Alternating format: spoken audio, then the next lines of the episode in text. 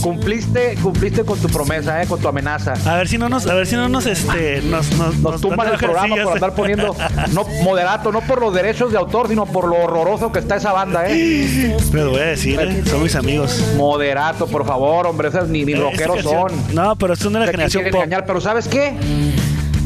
En la inauguración se la rifaron, ¿eh? La raza aprendió. Sí, se la rifaron. A mí, a mí no me caen, nunca me cayeron y es una, es una, para mí se me hacen, es mi opinión, se me hacen una farsa, ah, creyéndose rockeros tipo Kiss y con las bocas pintadas y con... Nunca me gustaron, nunca me, no me han gustado, pero tengo que reconocer que los vatos se la rifaron el día de la inauguración y, y me quedé sorprendido, me sorprendieron de buena manera. Bueno, pero entonces esta canción es Ya lo veía venir de Moderato. Es un sencillo que sacaron en el 2016, creo. Y creo que sí, sí estuvo padre la inauguración también de 2017. Así que Estuvo es- buena, estuvo buena estuvo buena, se la rifaron. Pero bueno, Sí, sí. Ya después de la pausa musical, como siempre, para alegrarles el oído, no con mi voz, sino con la música, a todos los radioescuchas, te lo quitamos. Este. O podcast escuchas. Podcast, escuchas, así es. Hay, hay que señalar que estamos en el top 10, ojo, top 10 de los podcasts más escuchados de deportes en México por Apple Podcast. Estamos en el nivel, creo que 8, creo. Si bueno, creo que son no- ocho nomás en todo México, ¿no? No, son como Estamos 14, en ocho. 15.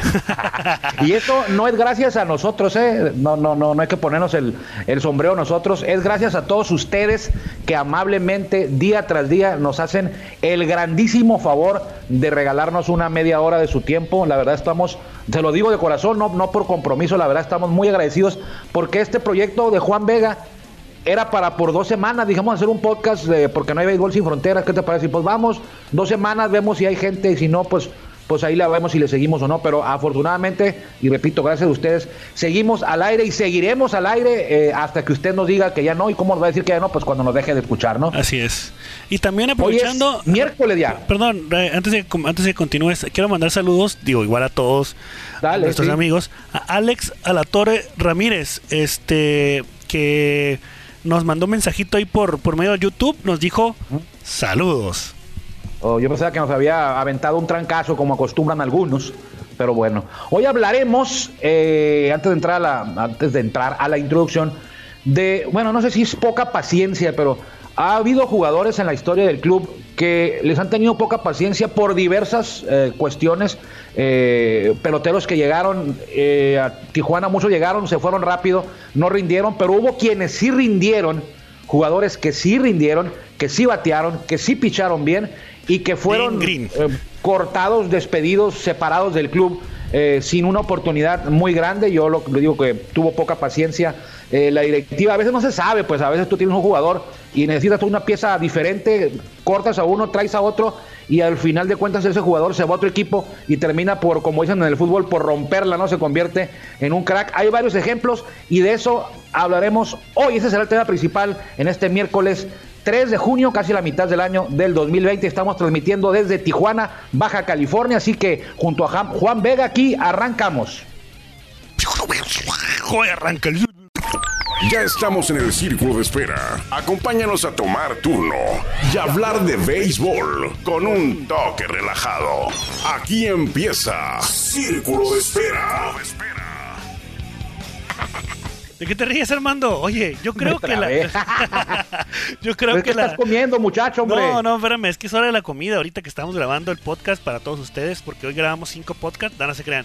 Es que no, estoy grabamos temprano porque, vamos a decirles por qué, o sea, para que, porque precisamente a la hora del podcast, en la plataforma de toros tenemos un tema de finanzas, esa es, es, una, así es. finanzas familiares, esa es una, es. y otra, a esa hora va a estar con nosotros Ed- es Edgar Escobedo, Conocidísimo el tijuanense. Que no es Edgar 2004. Edgar Escobedo, más rato le diremos quién es.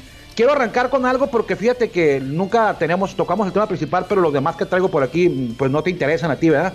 Entonces, eh, este año se celebra el 95 aniversario de la Liga Mexicana de Béisbol. Eh, es en junio, la fecha que se fundó la liga, del 1925, si las restas no me fallan. Se fundó la liga, tuvo su primera temporada. Pero quiero hacer un recuento que hace nuestro amigo Carlos Martín Carvajal, eh, jefe de prensa de Piratas de Campeche, eh, porque se me hizo interesante su publicación en Facebook, donde hace un recuento de los equipos que desde 1979 ya no están con nosotros. O sea, desde 1979, porque antes hubo equipos que el Regimiento 74, que Chicles Adams, que muchos equipos que ya no están, Pero del 79 para acá también la lista es grande y lo voy a decir rapidito, Juan, rapidito, amigos. Cachorros de León, Azules de Coatzacoalcos, en paz descansen todos ellos. Diablos Blancos del Unión Laguna, Osos Negros de Toluca, Astros de Monclova, Astros de Tampico, Azules, otra vez Azules, de Coatzacoalcos, Minatitlán, Ganaderos de Tabasco, Plataneros de Tabasco, Las Truchas de Toluca, Ángeles Negros de Puebla, Industriales de Monterrey, pues ese sí es un poquito más reciente, ¿no? Y jugaba Héctor Espino aparte, Reales de San Luis Potosí, Potros de Minatitlán, Langosteros de Quintana Roo. Oye, esta, genial, ¿eh? Mayas de Chetumal, estuvieron nomás un año los Mayas de Chetumal. Creo que jugó Oscar Azócar y, y, y Mark Witten, creo, pero bueno, luego lo reviso. Tigres del Angelópolis, que ya no está en Angelópolis. Potros de Tijuana, 2005. Y los Delfines, los más recientes de Ciudad del Carmen. Bueno, no los más recientes, también debería estar ahí Broncos de Reynosa, ¿no? Sí. ya no están. Así que ahí está, esta eh, comercial Oye, patrocinado por nuestro amigo Carlos Martín Carvajal. Le enviamos un abrazo y, y excelente información, colega, No. en este 95 aniversario de la liga. También, No sé si, perdón, no sé si mencionaste o no mencionaste a los eh, eh, Rojos del Águila de Veracruz. a Rojos del Águila de Veracruz Sí, también. tampoco lo Y tam- mencionaste. pero bueno, esos, el, el recuento que hace este amigo son equipos que estaban del 79 para acá. Rojos es más viejo, pero sí tiene razón también. ¿Y sabes quién también falta? Los, los indios de Ciudad Juárez, que esos creo que sí están en este tiempo. Y otro que se le pasó a mi, a mi compita, eh, los Dorados de Chihuahua. Exactamente. Tampoco está. Y Oye, le faltan tuneros- varios, ya me acordé de otro. Tuneros de San Luis. Tuneros de San Luis. Ah, y también. dices que no sé de béisbol, ¿eh? Eso que no sabes de béisbol, Juanito, ¿eh? Delfines del Saludos, Carmen, Broncos, Jorge López. Ahí sí estuve yo en Dorados, el estadio se llama, se llama, no se llamaba 20 de noviembre. Está muy cerca de la de una arena de básquet, al igual que en Aguascalientes. Pero bueno, cumpleañeros, no, mexicanos. Un día como hoy, hace 23 años nació Luis Urias, quien acaba de debutar en Grandes Ligas el año pasado. Y también un día como hoy, pero hace 59 años, y ese tiene que ver con Tijuana, nació, Urias nació en Magdalena de Quino y José Tolentino, Tolete Tolentino, nació en la Ciudad de México, es Chilaquil, nuestro amigo Chilaquino. No tenemos nada contra los chilaquiles, al contrario, nosotros nos caen muy bien, siempre claro. nos han tratado muy bien. Sí. En 1961 nació José Tolentino y jugó con los toros de Tijuana, con los toros, con los potros, Potros. en la Liga Mexicana del Pacífico cuando quedaron campeones allá en la 90-91, eh, que también andaba por ahí otro caballote, Luis González, entre muchos, muchos estrellas de ese último título, porque fue campeonato y despedida de los potros, eh, que al final de cuentas tuvieron dos, fíjate las cosas, ¿eh? Los potros de Tijuana ya tienen como 30 años que no están en la Liga Mexicana del Pacífico y tienen dos títulos. Sí. Pues tienen los mismos los algodoneros de Guasave, creo, ¿eh? Sí. O tiene uno, algodoneros de Guasave. Y eso que el algodonero sí sigue jugando y los toros ya no. Bueno, este. Pues bueno, te- está, está, está interesante lo que tú mencionas en el, en el sentido de los, Sí. de los equipos que ya no están. Sin embargo, también hay que recordar cuáles equipos han sido super me- mega exitosos y que ya no están. O sea, que tú Tigres del Angelópolis es Sí, uno, ¿no? ajá, pero pues, está, bueno, está en pero es Quintana que- Roo. Sí, no, pero está, todavía está. El nombre Sí, y el sí. equipo está. Bueno, el origen del equipo ahí está. Ahí está, sí. Pero ya no está en, en la ciudad donde, donde, donde, pues digamos, tuvo su mayor auge, ¿no? Ajá. También los potros de Tijuana eh, tuvieron, eh, llegaron creo que a unos, a unos eh, playoffs. Llegaron a una final del norte. Una final del norte así es, a un playoff y también pues los desembucharon. ¿Quién más? Así que tú recuerdes. Que, que hayan sido muy más, exitosos por Los buscar, Ángeles. voy a buscar mi, mi Ángeles de. Puebla. Creo que quedaron campeones Ángeles de Puebla. Azules de Coatzacoalcos también. Eh, Toluca tuvo un año con Osos Negros y luego tuvo un año con los Truchas. Creo que los Osos Negros fueron en el 80 y los Truchas fueron antes del Mundial de Fútbol, por ahí del 84 del 85. Eh, industriales de Monterrey. Fíjate que los Industriales de Monterrey, eh, pues son equipo regiomontano, jugó Héctor Espino, pero nunca quedaron campeones, eh, los Industriales, como Industriales. Jugaban en el Parque Cuauhtémoc y famosa el año pasado, el año antepasado fuimos a Monterrey, hemos ido varias veces, pero ese, hace dos años eh, visitamos ese parque donde jugaba los industriales en el 80 y mm, 80s por ahí Sí. y ya no, pues ya no está acá, o sea hay una parte de las buta- de las gradas de la parte de grada de atrás el parque Cuauhtémoc y famosa eh, tiene por ahí un dagao todavía que lo usan como bodega ahora pero pero si ya le echas imaginación pues sí logras eh, rememor- logras rearmar en tu imaginación ese parque Cuauhtémoc y famosa con lo poco que queda de él. Ahí hay algunas butacas que todavía están montadas. Es parte de la cervecería, ¿eh? de parte del jardín cerveza. Bueno, no, jardín cerveza no, porque ya no está ahí. Eh, donde está el Salón de la Fama antes. Pero enfrente donde estaba el Salón de la Fama antes, precisamente ahí, frente a ese edificio donde era el Salón de la Fama antiguo, Ahí está el Parque Cuauhtémoc y famoso donde jugaron los industriales. Bueno, lo que queda del Parque de, de, los industriales, que ahora es un centro como recreación, recreativo para los empleados de la cervecería. Por allá nos llevó nuestro buen amigo Marroquín y su tío, porque su tío trabaja ahí nos abrió las puertas, nos dejó hacer un... Usted puede checarlo más fácil para no seguirle yo aquí, en El Viajero. Busque El Viajero con Armando Esquivel y póngale Parque Cuauhtémoc y Famosa y va usted a recorrer y va para gritar todo lo que le estoy diciendo. Te platico una anécdota y eso pasó el viernes, el viernes, justamente el viernes pasado. Yo ah. estaba, yo estaba aquí en, mi casa, su casa, estaba en, la terraza que tenemos acá arriba del, del, del penthouse. en las caballerizas. en el penthouse arriba. No, y entonces de repente estaba platicando anécdotas con, Ahí junto al tinaco estabas arriba en el techo, hombre. Exactamente. Del edificio. Ahí en la azotea. Estaba platicando con, con, con, Priscila. Entonces estábamos platicando de anécdotas de, de, giras, ¿no? Entonces salió el tema de cuando fuimos a Tabasco y fuimos a Campeche. Entonces le dije, ¿sabes qué? Para no, no estarte platicando, mira, aquí está. Y super mega, super mega río de la introducción del viajero cuando sales con la cabecita moviéndote, ¿no? En la animación. Ah, ok. Sí, sí, caso, caso, caso concreto, que esos viajeros a los que me tocó ir a, acompañarte han sido los más vistosos y más bonitos. Digo, no por nada, sino porque abarcamos todas las áreas de todo, de todo el estadio, pero bien. Entonces me tocó ir a famosa también. Sin embargo, lo que, para, para, lo que voy es de que se engranó tanto que ya los miró todos los viajeros. Todos, los puso a ver todos. Exacto, todos los viajeros. Eh, pues este es eso, es recomendado, eh, en este tiempo que tiene usted a lo mejor un poquito más de oportunidad de, echarse un clavado al internet y quiere conocer los estadios, pero de cerca, o sea, muy, muy, muy de cerca con todos los detalles. Esa es una buena opción. Los viajeros. Yo me acuerdo que en Tabasco, hasta fui, después del juego, eh, toca una, un grupo, un grupo de esos que le llaman este versátil, ¿no? de esos que tocan pues, de, variadito, de todo estilo, al final del juego. Y tú hasta subiste al escenario y le pediste al vocalista que si por favor podía tocar la de Vamos a Tabasco, que Tabasco es un Edén, Así es. para ambientar, para ilustrar la cápsula del viajero referente al Estadio Centenario del 27 de febrero, eh, que hasta la mascota se presentó, nos enteraron que íbamos a ir y le hablaron a la mascota para que fuera al día siguiente y saliera en el reportaje.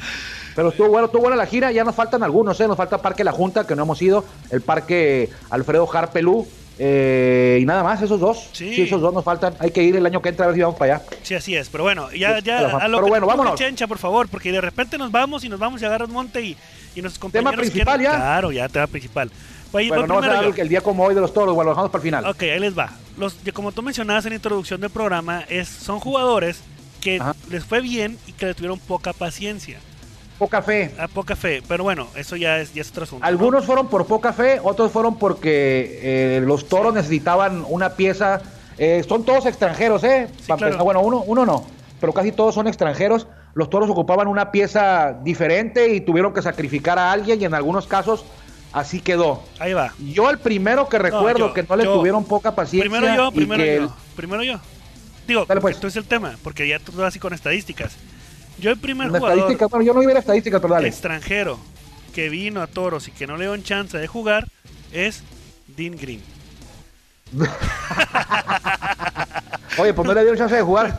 Pues no venía en forma el amigo, ¿eh? Yo creo que ese, ese, ese ya habíamos quedado que era la peor no la peor contratación, porque pues no se sabe que viene, no lo vas a, si sabes que viene así no lo vas a contratar. No, pero, pero, fue el jugador que dio el, peor resultado al equipo. Eh, recuerda que recordar también que hay muchas, muchos jugadores o muchos eh, agentes que venden a sus jugadores como si fueran superestrellas. Y ya ah, cuando llegan aquí, pues bueno, va, vente, te lo recomiendan al, al, área de, deportiva y todo, y ellos pues creen en sus aliados. Entonces ya cuando llegan, pues dicen, oye, no es cierto, ¿no? Entonces, otro caso es el de, Gerald Leard. Otro caso es el de Max Ramírez, también le fue muy mal, ¿eh? Max Ramírez le fue muy mal cuando vino para acá y tenía fama de cañonero, de, jugador estrella, no le hizo aquí.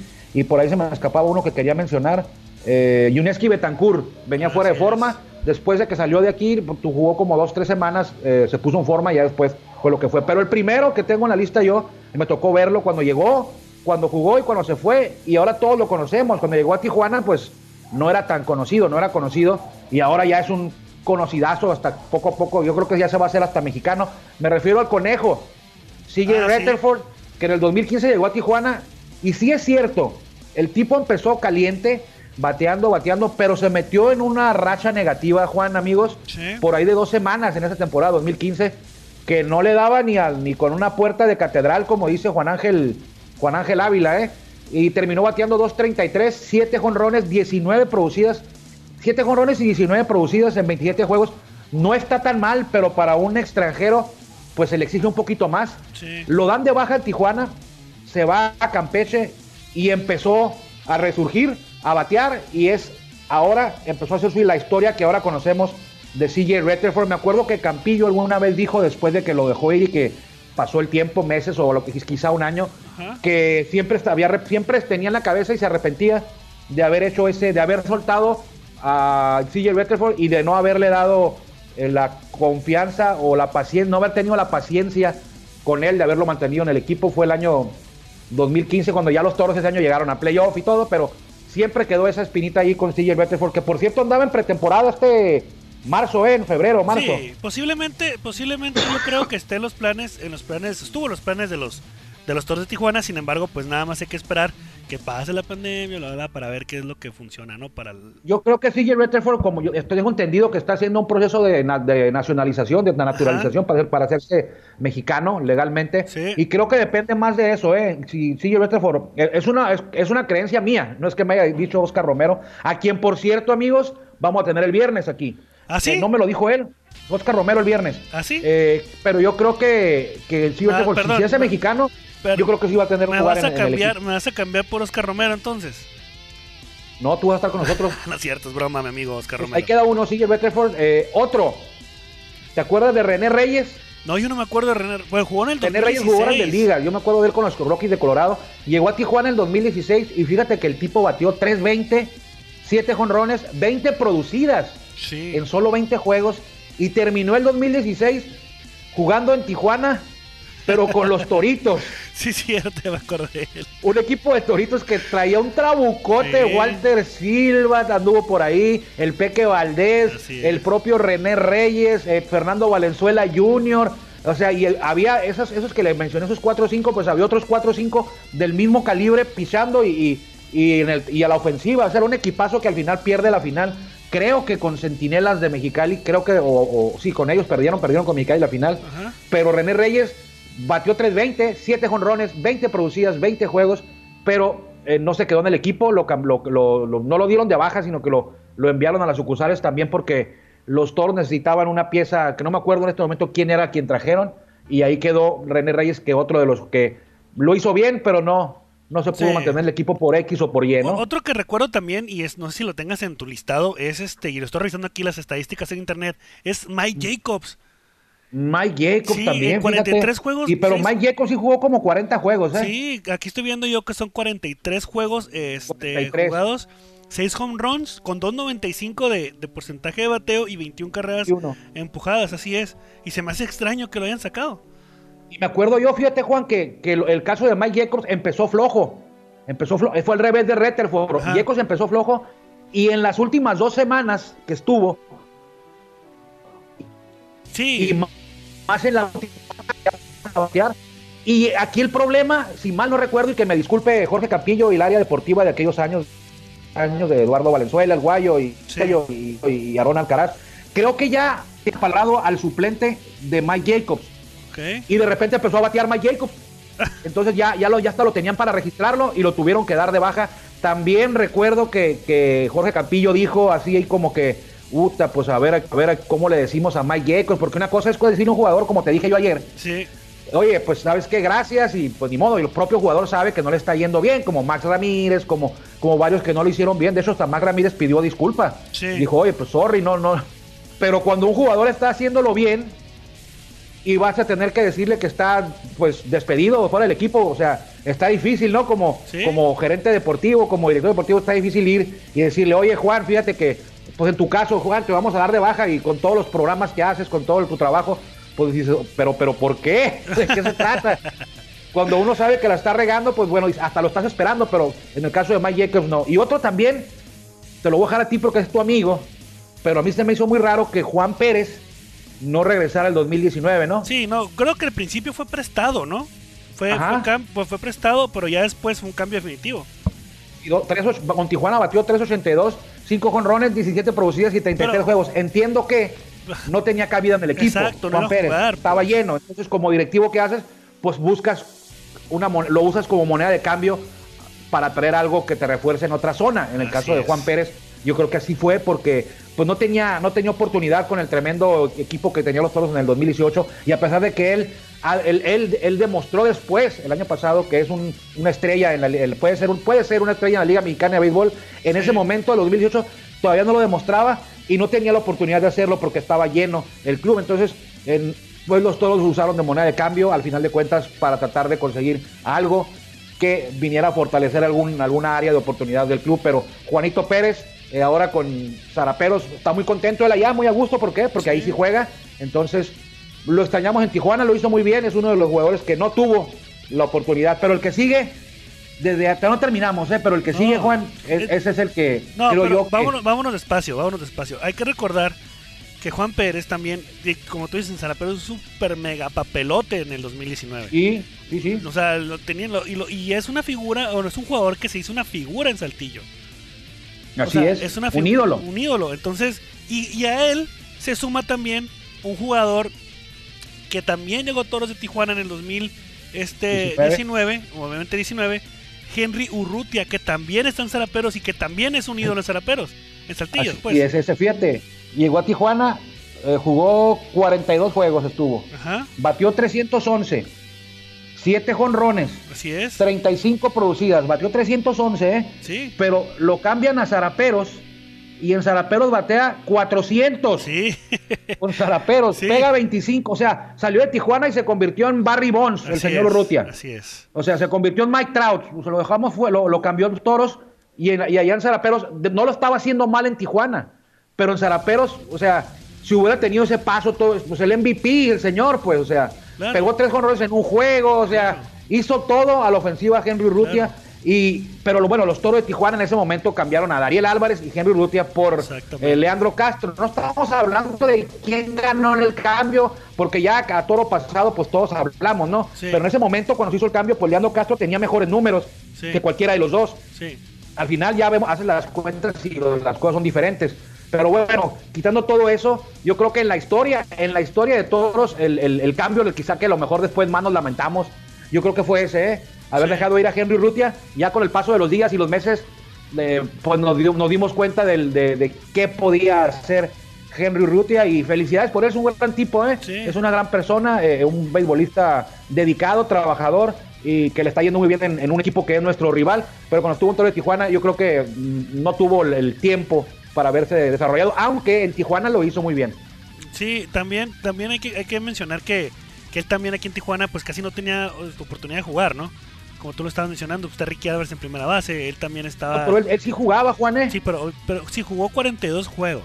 Sí, pero creo que 40, jugó 42 juegos, pero lo corrimos al juego 40, no, no lo corrimos, pues lo cambiamos, hoy lo corrimos, al juego 45, o sea que se perdió tres juegos. O sea, él sí jugaba. Sí. O sea, jugó 42, pero lo cambiamos en, el juego 45, se hizo el cambio, o sea, se había perdido tres juegos nada más. Sí. era titular, era, era titular mm, habitual. Sí. Él y Dariel Álvarez. Pero bueno, Continuando con, con, el lista, con el listado también es también eh, un lanzador que, como la me habías hablado de él también. Sí. Uy, tiraba lumbre también. Era, era un, un, lanzador que llegaba en, en, momentos pues como cerrador. Era muy bueno para lanzar ex grandes ligas. Y pues nada más que aquí, como dices tú, estaba medio descontrolado o muy descontrolado. Que es Tim Wilhelmsen. Hay una, hubo una percepción errónea hasta para, hasta con nosotros, y ya lo hemos dicho, ya no voy a contar la historia de por qué le decían el cantinero, ya la contamos dos o tres veces oh, y ahorita ya tenemos cortos de tiempo, pero miren, Tom Wilkinson teníamos, y díganme usted sí o no, amigo, la percepción de que Tom Wilkinson lo hizo mal con toros y no fue así. Él tuvo ocho oportunidades de salvamentos y las ocho las logró, o sea, las ocho las concretó. Su marca fue de cero ganados, un perdido. Perdió un juego cuando lo tomó el juego empatado, creo. Y su efectividad de 3.86 es cierto, es un poco alta, para un cerrador, no debe tener un cerrador esa efectividad, para un cerrador es alta, pero siempre entraba Tom Wilhelmsen y estabas con el Jesús en la boca, ¿eh? O sea, porque el tipo se metía en cada problema solo, o sea, llegaba con ventaja de tres carreras, eh, bases limpias, obvio, para abrir la novena entrada o cerrarla, y el señor sacaba el juego, pero los toros ya no ganaban por tres, ganaban por una y la del empate se quedaba en tercera, pues. O sea, no todas las veces, pero era común que Tom Wilkinson se metiera en unos broncones que al final él resolvía, pero, pero, y eso, pero eso fue lo que creó la percepción de que Wilkinson fue un, tuvo un mal papel. No, no tuvo un mal papel. Al final de cuentas, pues hizo lo que tenía que hacer, salvó los juegos que le dijeron que salvara, lo salvó, pero pero sí era un riesgo y por eso no llegó a playoff. ¿eh? Era un riesgo tenerlo así en unos playoffs. Entonces, antes de que entrara a empezar los playoffs fue cuando se fue. Eh, luego de pues un paso pues corto, era un tipo eh, buena persona, cotorrón, le gustaba viajar. Me acuerdo que me dijo que venía a México porque le que quería conocer a través del béisbol, quería conocer eh, la cultura mexicana. Entonces, pues lo logró a medias porque estuvo el primer torneo del 2018. Creo que mereció haber estado quizá un poco más, pero quién sabe la directiva cuánto cobraría Wilkinson, si era a lo mejor, yo digo, bueno, hay que ponerlo de intermedio, de, preparador, pero, pero no sé qué, cuáles eran las condiciones de su contrato, entonces mejor ahí la dejamos. Así es. Eh, también otro, otro lanzador, bueno, sí, pues que, que estuvo en el 2018, que también se fue muy temprano, fue Scott Carroll. Scott Carroll, de experiencia de Grandes Ligas, llegó bombos y platillos, nada más estuvo cuatro juegos nada más. Eh, creo que él fue el encargado de abrir la temporada, esa temporada 2018.2, el juego inaugural de la 2018.2, que, que, pues pasa, o sea, no nada que ver con una inauguración, simplemente fue un juego y formaron a los peloteros en, ahí en las líneas, pero no hubo nada más, fue en Monterrey ese juego, y él se encargó de abrirlo, Scott Carroll, y se llevó la victoria, ¿eh? los toros ganaron ese, ese primer juego de la temporada segunda del 2018 y ahí estuvo Scott Carroll. Eh, no lo hizo tan mal, empezó, creo que tuvo dos salidas medias flojas primero, pero después empezó, cuando él se empezó a poner al tiro, como decimos, fue cuando le dieron las gracias, ya no lo volvimos a ver. Creo que, ah, no, ese fue Michael Marriott, que, fue, que ahorita vamos para allá, pero creo que no, no se le tuvo paciencia, bueno, es extranjero. Con los extranjeros, Juan, amigos, siempre la paciencia o la mecha es más corta, ¿eh? Con los extranjeros es, llegas, tienes, si lo haces regular, tienes una quincena y luego te dan otra si lo haces regular. Si lo haces mal, en la primera te vas, pregúntale a Dean Green. Sí. Oye, Gerald Lear, bueno, Gerald Lear se fue solo. Pero los extranjeros, si lo haces regular, en, tienes dos, dos quincenas para mejorar. Porque aquí, si eres extranjero regular, no sirve. De hecho, hasta cuando lo haces bien, a veces ni así. Un extranjero tiene que venir y, y destacar por encima de cualquier este, mexicano para poder ocupar esa plaza que son limitadas. Entonces, si te fijas, aquí todos los que hemos mencionado son extranjeros. Menos, bueno, bueno, menos Juan Pérez, que Juan, Pérez, juega como mexicano, pero Retterford, Reyes, Jacobs, Urrutia, Wilhelmsen, Carroll, extranjeros. Y el último que tengo yo en mi lista es Michael Marriott, el que ya te había mencionado, que él estuvo el año pasado también. Sí, también estuvo en, cinco aperturas. Eh, perdón, en seis juegos, cinco aperturas. Eh, se fue con un este récord de 4-1 con 4-1. 4.56, pero no sé tampoco por qué. Adiós, Babalú, no sé. es, lo que pasa, le vamos a preguntar a, a Oscar Romero. Si que le preguntamos el viernes, lo apuntamos ahí entre las en las, en los cuestionamientos, le preguntamos a Henry Rutia, porque Henry Rutia le tocó a él, Juan Pérez y, Michael Mayer, porque Michael Mayer ganó 4, perdió 1, 4.56. Bueno, su efectividad estuvo un poco alta, quiere decir que ganaba a punta de palo de sus compañeros. Seis juegos, cinco aperturas, pero no era así como que para correrlo rápido. Eh, repito, eh, yo creo y lo vuelvo a decir que es por eso, pues de que a veces dices, bueno, pues lo está haciendo más o menos, le damos más chance, no, mejor es que traemos esta pieza que nos falta antes de que se nos vaya y es lo que pasa con algunos cambios que nos han sorprendido así de que dices, bueno, pero ¿por qué lo cambiaron? No? Sí. Eh, ya vimos Mike Jacobs, René Reyes, Retterford, Urrutia, Will, pero yo creo que Urrutia, eh, Urrutia, pero es injusto también hablar así, hablar de la directiva y decir que, oye, la regó la directiva, ¿cómo? No estamos diciendo que la regó la directiva, la directiva no sabía que Urrutia iba a batear lo que estaba bateando, pues, o sea, si fuera, si supiera, pues no hubiera hecho ese cambio. Entonces Urrutia despertó allá en Zaraperos, no sé qué comió allá, y batió 400 en el rato que estuvo con Zaraperos, 25 jonrones. Entonces, ya viéndolo a toro pasado, pues todos le atinamos. ya viendo lo que pasó, pues dices tú, mira, ¿cómo dejaron ir a Urrutia? Pues sí, pero, si hubiéramos sabido que iba a batear, pues no, ¿no? Pero bueno. Se acabó el tiempo, señor Armando Esquivel. No se acabó nada, te da falta contar la historia de el juego de tarjetas de Dustin Martin. Vas, pues, aviéntatela. Rápido. Dejamos el monólogo de Armando Esquivel. Esta es la cápsula divertida del programa. Cada gira, cuando vamos todos de gira, es el 99% de las ocasiones es ir a dos ciudades. Por ejemplo, en el caso que recuerdo yo, porque yo gané esa vez, era Torreón Durango. Jugamos en Torreón martes, miércoles y jueves y después del juego del jueves, ya con las cosas en el estadio, con tus maletas, te subes al camión, a los dos camiones y viajas en la noche a Durango, que es de Torreón a Durango, son como unas dos, tres horas. Entonces siempre no fallaba, Dustin Martin agarraba una bolsa y en cada bolsa iba, caminaba por el pasillo y te decía, te cobraba 50 pesos y tenías que darle una credencial, una tarjeta de crédito, una credencial de lector o tu licencia y él la metía en la bolsa la tarjeta y se quedaba con los 50 pesos. Y me acuerdo que yo siempre pasaba y te decía, just one, porque yo le daba nomás 50 pesos. Así como que solo uno y le decías tú, yep, y ya te decía, um, ok, hacía su cara así como que, qué piojoso, ¿no? Pero total que iba juntando el dinero y las tarjetas y se juntaban unas, unas vaquitas grandes, ¿eh? Por ahí de cuatro mil pesos y todos le entraban a la, a la, bolsa. Entonces el chiste es, enfrente iba, no sé, Pedro Merec en su tiempo, Oscar Robles en el suyo. Entonces iban sacando tarjetas y la que iba saliendo de la bolsa iba quedando eliminada, pues entonces ya Armando Esquivel y ya, ya te la daba, ¿no? Y luego Guillaumier y Kyle Hanker y Juana Podaca y Gabriel Gutiérrez, o sea, así iba Gabriel Gutiérrez hasta que quedaba una. Pues en esa ocasión me gané la vaquita yo, me gané como 5 mil pesos. Ay, no, hoy no lo reportaste, ¿eh? por cierto. No lo reporté ni en los viáticos ni nada, porque había quienes había quienes echaban 200 pesos y eran cuatro, echabas cuatro tarjetas, pues, o sea, echabas la del lector, la licencia, tu, tarjeta de la, de la Liga Mexicana de Béisbol. Sí. Y alguna otra, entonces ya por 50 pesos tenías derecho a jugar, a meter 50 pesos por tarjeta. Yo metía una y jugamos varias veces y creo que esa fue la única que gané me gané por ahí ser, muy cerca de 5 mil pesos. Eh, a todo iba Carlos Rivero y todos, pero esa era, esa era una de las travesuras de Dustin Martin siempre, jugar a eso y luego ya agarraba su computadora y se ponía a dormir. Ahí está la historia del el juego de los camiones, ese era uno de los juegos que hacían los toros en los camiones, siempre lo encabezaba Dustin, Martin, pero ya los jugadores cuando se le olvidaba Dustin, los jugadores se lo pedían. ¿Sabes también algo, algo, ya para terminar también, es que una vez me tocó jugar con ellos pues juegos de mesa, ¿no? Eh, en, el hotel. Y te pelaron. No, una vez, una vez sí nos tocó estar enfrentándonos bien. En Campeche. en Campeche. Nada más que a final de cuentas, pues sí, me pelaron, ¿verdad? Pero bueno, yo jugaba. jugaba? Mira, jugaba Juan Sandoval. Olmo Rosario. Jugaba el coach Roberto Espinosa. El trainer Roberto García, les gustaba eh, Dustin, Martin. De hecho, Dustin Martin era el que llevaba el, el, el, el maletín, ¿verdad? Sí, claro. Sí, profesional con sus fichas y todo. Juan Sandoval y también. Jugaba póker ahí en, en, el comedor del hotel. Ahí se quedaban unas 2, 3 horas después del juego. Algunos otros más también. ¿Quién más entraba? Yo, entraba, yo ¿Eh? entraba con 20 pesos, 30 pesos ellos entraban con 20. Pero 20 mil pesos. ¿Dólares? No, no es cierto.